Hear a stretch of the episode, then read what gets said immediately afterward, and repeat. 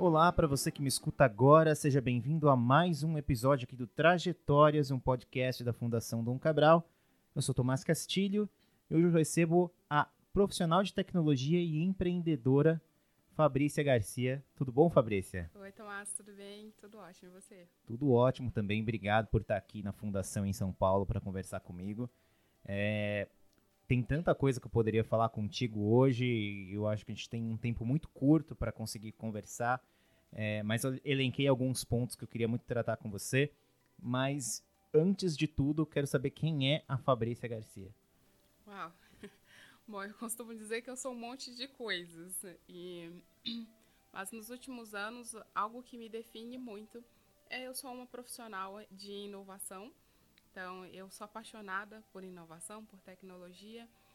Uh, estou mapeando um negócio nesse sentido e, e eu sou empreendedora. Então, já pensando sobre mapeamento de negócios, eu tomei gosto pelo empreendedorismo eu Sim. sei que é um caminho para a transformação, então é, é isso que eu tenho que eu tenho buscado profissionalmente. Legal. É, primeiro ponto que eu queria tratar contigo, né, que eu fui dar uma olhada no seu LinkedIn, inclusive, né, para te conhecer um pouco melhor, né, e aí eu vi que você colocou nas suas descrições seu papel como mãe, uhum. né. É, eu, quando eu pergunto, inclusive, pra, em várias entrevistas, tanto aqui no, no Trajetórias quanto em outros projetos e vídeos da Fundação, é, para a pessoa se definir, muitas vezes essa pessoa começa falando sobre a carreira. Ah, eu comecei a trabalhar com tal coisa. Uhum. É, e isso intuitivamente, né? As pessoas vão falando sobre o que elas fazem para definir quem elas são. Uhum. É, então o trabalho ele passa a ser um elemento definidor da, da, da pessoa. E aí você trouxe especificamente um, um, um, caráter tão pessoal e tão idílico para muitas pessoas, né? No sentido de ser mãe, ser algo à parte dessa, questão de construção de uma carreira. É, queria saber a sua opinião sobre isso, na verdade, se você, ao momento que você colocou né, a sua posição como mãe, seu papel materno, é, foi uma provocação ou foi de fato algo que você queira caracterizar aquela como uma parte da sua trajetória de uma maneira que seja única, né? O seu trabalho e a sua vida são uma coisa só. É, como é que você vê isso? Eu vejo mais, eu não consigo é, listar um único fator. Um deles é a questão da carreira mesmo. Tipo, é, quando se fala de profissional e, ou uma trajetória é, profissional, normalmente você vai ter lacunas né, no seu, nessa trajetória e ficam, sei lá, alguns pontos de interrogação. A minha experiência é, eu já estou há quatro anos fora do mercado corporativo, justamente porque eu escolhi ser mãe. Então, normalmente fica lá a pergunta, né? Putz, o que, que essa pessoa fez nos últimos quatro anos da vida dela? Nada. Mas, na realidade, é para elucidar isso, que nós, como profissionais, nós também temos outras né, prioridades, além de construir um legado numa empresa ou mostrar, ai, números, enfim. Uhum. Normalmente acaba sendo isso, né? Ah, nossa, o que você realizou? Ai, nossa, eu economizei um bilhão de dólares para a companhia. Eu estou criando filhos nesse momento. E, e, justamente, não só apenas porque eu acredito que, é, como profissional, isso é, é, é, importante, mas como ser humano, né?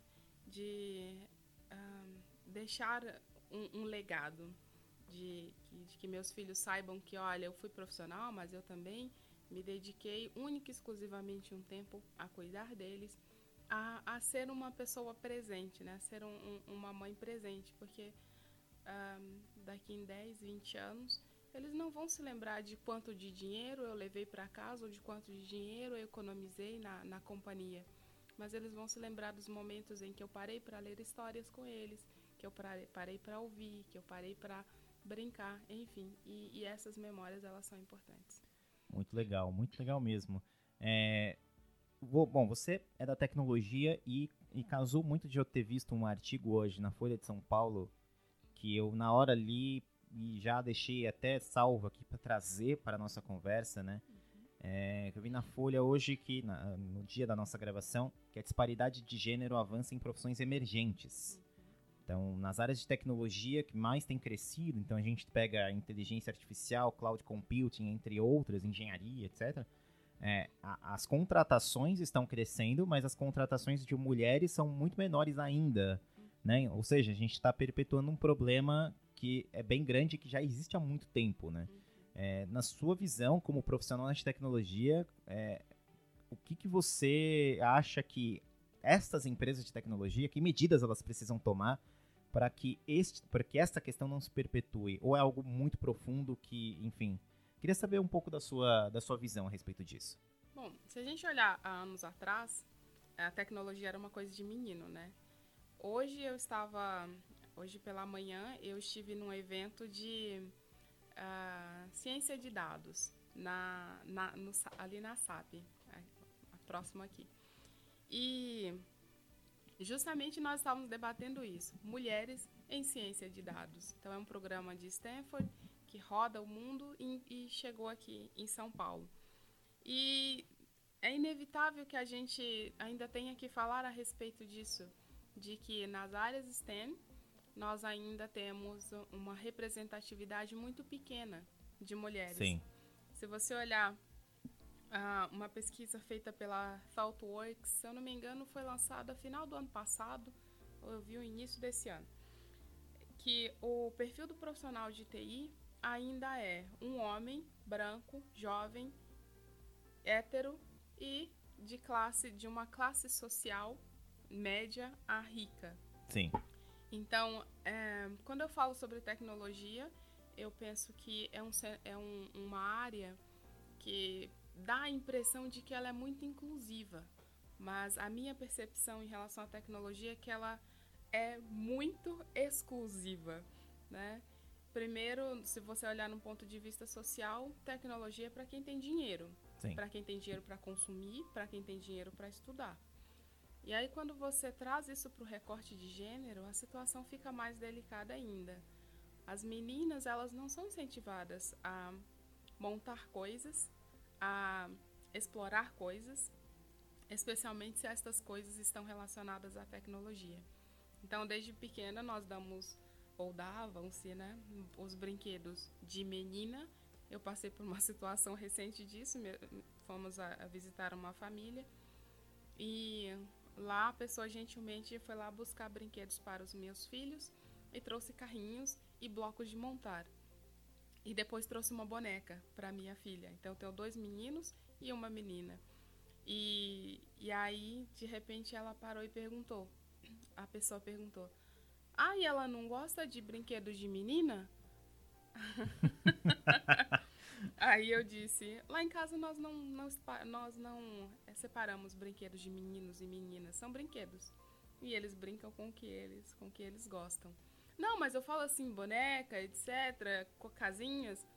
Ela brinca com isso também. E o meu esposo completou. E os meninos também brincam de boneca. então, para deixar essa, é, é, elucidar essa situação, né? Só voltando agora para esse cenário, que nós temos um, um gap muito grande de mulheres em tecnologia. Eu fiquei feliz hoje por encontrar tantas mulheres e ter algumas referências hoje no mundo, como a Jennifer Morgan, né, que é a, a co-CEO da, da, da SAP, por exemplo, que a gente começa a ver uma transformação. Nós que estamos dentro, que vivemos ou transpiramos esses assuntos de causa, de diversidade todos os dias, a gente cria a falsa ilusão de que o movimento está muito grande, mas que na realidade ainda é muito lento. Sim justamente por esse cenário de que é, os homens foram pensados, homem está para a tecnologia, assim como, sei lá, qualquer outra coisa que esteja nesse mesmo, nessa mesma lógica. E que mulheres estão para casa, enfermagem, pedagogia e por aí vai.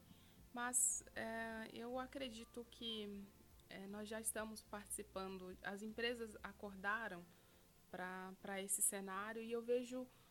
Um, muitas empresas assumindo essa responsabilidade, olhando para os, os objetivos de desenvolvimento da ONU e promovendo alguma mudança nesse sentido. É Sim. lenta, mas nós vamos conseguir é, diminuir essa disparidade no, no, longo prazo. Não, tenho certeza absoluta. Inclusive, eu acho que essa mesa em que nós estamos aqui na Fundação do Cabrão é um exemplo disso, né? Porque você é mulher e negra e é, da, é de tecnologia e eu sou um homem branco da, de artes, né? Então a gente está, na verdade, quebrando os paradigmas, né? Uhum. né do que a gente vem construindo né, como sociedade no mundo nessa questão das relações de homens e mulheres com o trabalho.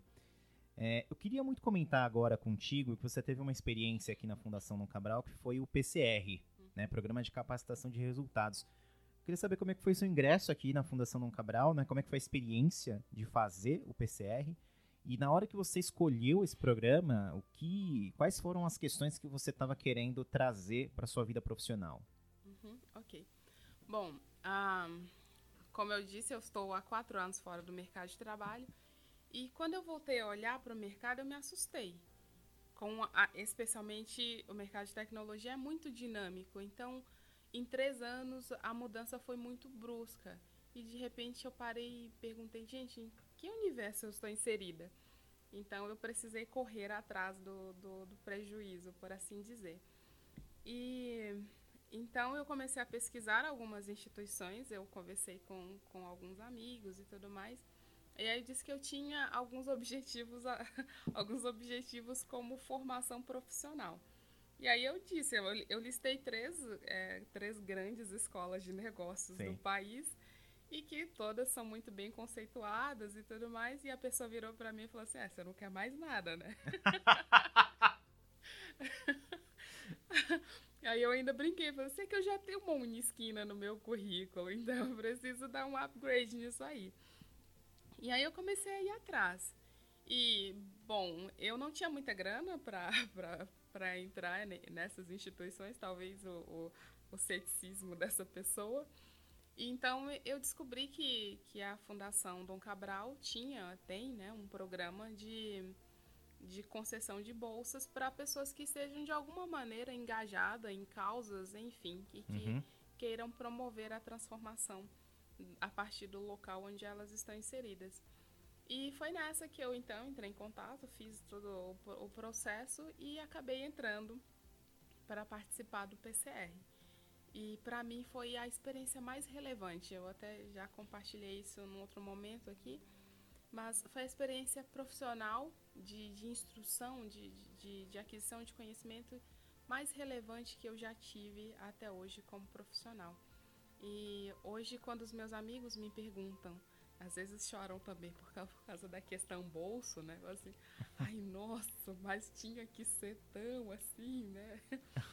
Aí eu, eu compartilho com eles, todos que a, a Dom Cabral, ela não é só uma instituição que provê conhecimento técnico, não é uma, uma, uma instituição que está formando um profissional só para ex executar o seu trabalho técnico mas toda a preocupação de saúde, de bem-estar e de lembrar que, olha, você é profissional, você cuida da sua carreira, você cuida de pessoas, de empresas, mas você precisa cuidar de si mesmo. Então, eu compartilho isso com, com as pessoas que pedem referências em relação a, a Dom Cabral. Eu diria que é um pacote completo, não é uma coisa, mas você sai daqui transformado. Eu posso dizer que eu saí daqui eu entrei uma pessoa e, e saí outra. Muito legal, muito legal ouvir isso.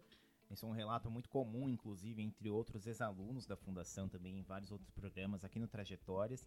É... Saindo um pouco disso, eu queria muito voltar para esse aspecto que você trouxe, né, no sentido de que você estava há tantos anos fora do mercado de trabalho, uhum. voltando, né, depois de uma temporada sendo mãe, é, por tempo exclusivo, né? Uhum é, e volta para o mercado. Essa é uma realidade que hoje no Brasil e no mundo muitas mães enfrentam, que acaba sendo de fato muito uma tarefa hercúlea de se primeiro se manter no trabalho que você já tem, porque as estimativas né, de 50% das mulheres que são demitidas, né, é, depois que, que voltam da licença maternidade, e um segundo caso é de de fato você está desatualizada quanto ao que está acontecendo no mercado e inclusive um mercado como a tecnologia, que é algo que daqui dois anos o que era o, o trend hoje não vai ser. É, a sua experiência, dentro da sua experiência, o que, que você pode dizer para outras mulheres que estão passando por isso também, independentemente das áreas, mas que experiências que você teve é, nesse, nesse período de se estabelecer como uma mulher empreendedora em tecnologia? É, que lições que você pode, a sua experiência pode dar para outras pessoas que estão passando por essa questão? Hum, bom, tudo começa com dores, né? Ser demitida após a maternidade dói ainda, ainda é difícil falar de todo o contexto sem sentir um pouco de, de dor, talvez pela maneira como, como as coisas aconteceram e tudo mais. No entanto, o que eu, o, o, as lições que eu tirei disso, né, desse, desse período é é possível é, desfrutar a maternidade, é bom, é cansativo e por aí vai, mas é um tempo prazeroso. No entanto, é importante não deixar totalmente de lado aquilo que te move como profissional. Então, na minha área, se eu, eu gosto de tecnologia, se o meu negócio é inovação, é importante olhar sempre o que está acontecendo lá no mercado, quais são as, as novas tecnologias, não só quais são os novos dispositivos, né? Sim. Ai, nossa, lançaram o iPhone 10, uau! Mas saber que é, novas tecnologias estão surgindo, novas profissões estão pipocando a todo momento agora e e buscar estar antenado então essa é uma lição estar antenado ao seu mercado à sua área de atuação e uma outra coisa é correr atrás, né? Tipo, no que tange tá, o que você precisa agora como profissional. Sim. Quais são suas necessidades? Porque acho que a maioria das mulheres que são mães, elas vão se identificar comigo. Quando você fica tanto tempo fora, ou melhor, quando você quando a mulher se torna mãe, parece que a única coisa que ela sabe fazer é fazer papinha, trocar fralda, o Sim. preço das fraldas, identificar os choros da qual é o choro que a criança está tendo naquele momento. Então dá a impressão de que a gente não sabe fazer mais nada senão cuidar da cria. E não é verdade. A gente consegue fazer mais que isso. Mas por um tempo, o cérebro feminino vai fazer isso, né? Vai é, estabelecer algumas prioridades e a cria vai ser aquela prioridade. E a gente fica nessa, nossa, eu não sei fazer mais nada. E aí, como é que volta para o mercado? Então, é, buscar essa atualização, ela também é necessária. Eu, eu não sei como que, qual, quão dinâmicas estão as outras áreas de, de carreiras, mas eu sei que a minha, ela é muito dinâmica. Então, se eu cochilar daqui mais 10 anos, eu não vou saber nem quem eu sou. Sim. Então, essa, eu penso que essas duas lições são as mais importantes. É, ficar antenado ao mercado, às transformações, etc e buscar instrução. Como empreendedora, eu, eu percebi que eu desenvolvi uma capacidade incrível de me conectar com pessoas, de, de descobrir valores, né? valores que eram importantes para mim, que talvez antes da maternidade não eram tão importantes. E então descobrir esses valores foi algo foi um divisor de águas para mim saber o que realmente me move, o que que o que, que o que me faz, né? Qual é o meu, qual é o, o, o, catalisador. Então, ter propósito, né? Ter uma, uma vida com propósito é algo necessário. Muito legal. E Fabrícia, última questão aqui que eu vou fazer para você. Você tem alguma indicação para passar para quem está ouvindo? Indicação de leitura que você acha interessante para quem está construindo uma carreira ou para quem quer, quem empreender, ou quem quer saber mais sobre tecnologia. Não precisa ser necessariamente uma leitura, mas pode ser um vídeo, pode ser qualquer tipo de conteúdo que você ache legal. Nossa, cara, eu fiz a minha lista, mas assim, de cabeça agora eu não posso, eu não consigo falar nada. Quer dizer, eu consigo, né? Ah, algumas áreas que, que eu diria que qualquer pessoa, qualquer profissional, independente da área, precisa ficar de olho agora é, que é a, a internet das coisas, IoT, precisa ficar muito antenado com ciência de dados, porque em especial ciência de dados, eu diria, porque hoje todos os negócios eles estão girando em torno de dados, em torno de análise de dados. E hoje o, o, o ouro, né, o ouro destes dias são dados. E saber transformar dados em informação, informação que gera resultado, isso é, é assim, o, a cerejinha do bolo. Eu não sei como vai ser daqui em 10 anos. Na verdade, eu já tenho a ideia é que daqui para os próximos 10 anos nós estejamos totalmente imersos em inteligência artificial. E estas três coisas estão caminhando juntas, que é a ciência de dados, internet das coisas e, e inteligência artificial. Programação é uma coisa saber programar hoje em dia parece que virou carne de vaca, então todo mundo precisa saber também. Tá, tá valendo ouro. O falar mercado. inglês agora é o saber programar, né? Isso, falar inglês é, é, o saber programar hoje em dia. Falou muito bem. É exatamente isso, porque é, a, ter máquinas que sejam capazes ou o software que seja capaz, ou a linguagem de programação que seja capaz de administrar estes dados, interpretá-los, precisa de pessoas ainda, uhul, pelo menos. Nós ainda vamos continuar precisando de pessoas para fazer estas coisas, né? A coisa, aquilo que a máquina ainda não consegue fazer. Sim. Então, a ideia é pegar a onda, porque eu acredito que quem pegar esta onda de agora até os próximos 10 anos ainda vai estar tá bem na foto. Agora, se perder o bonde, pode ser um pouco mais delicado. Então, eu acho que qualquer profissional de qualquer área deveria dar uma paradinha, respirar e falar assim: que porcaria de ciência de dados é essa? Deixa eu dar uma olhada mais de perto, porque é necessário.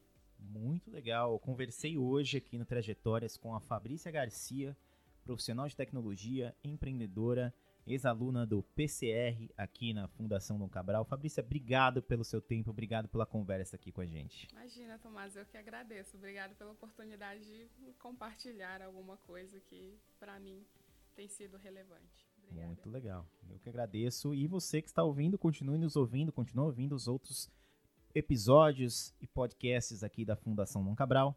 Um grande abraço e até a semana que vem.